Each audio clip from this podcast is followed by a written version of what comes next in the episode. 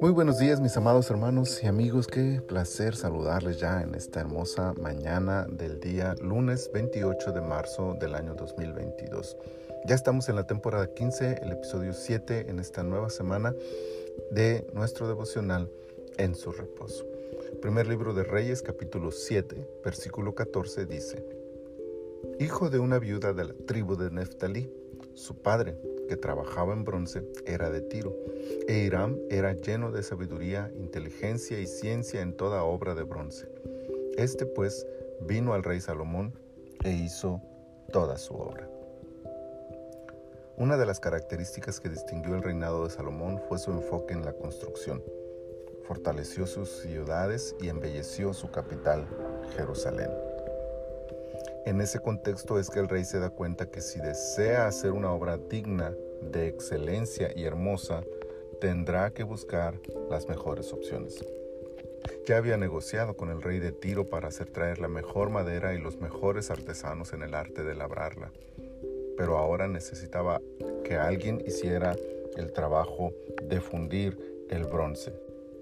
Así es como llama a Irán, homónimo del rey de Tiro, pero de sangre judía por su madre, quien era experto en el arte de la fundición de bronce. En otras palabras, llamó al mejor de su época para el proyecto que realizaba. Una característica que distingue a las grandes obras que se realizan en el mundo es precisamente la capacidad de juntar a los mejores en las áreas de la labor que se emprende.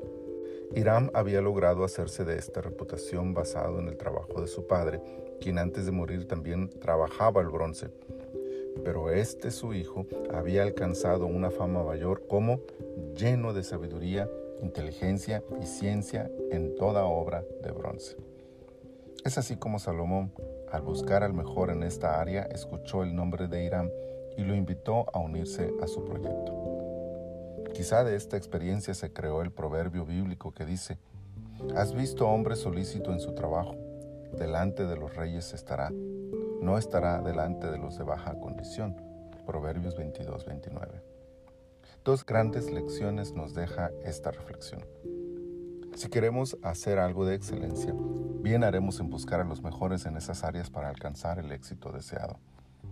Pero también por el lado de Irán, cualquiera que sea la labor en la que nos desempeñemos, que la fama de nuestro trabajo nos preceda positivamente para que nuestro nombre sea identificado como el mejor o uno de los mejores en lo que hacemos. Así fue como Irán llegó a participar de la construcción del templo de Jehová y así es como nosotros podemos ser parte de algo que glorifique y exalte a nuestro Dios. También así honramos a nuestro Señor. Padre, muchas gracias por este día, por esta nueva semana que nos das.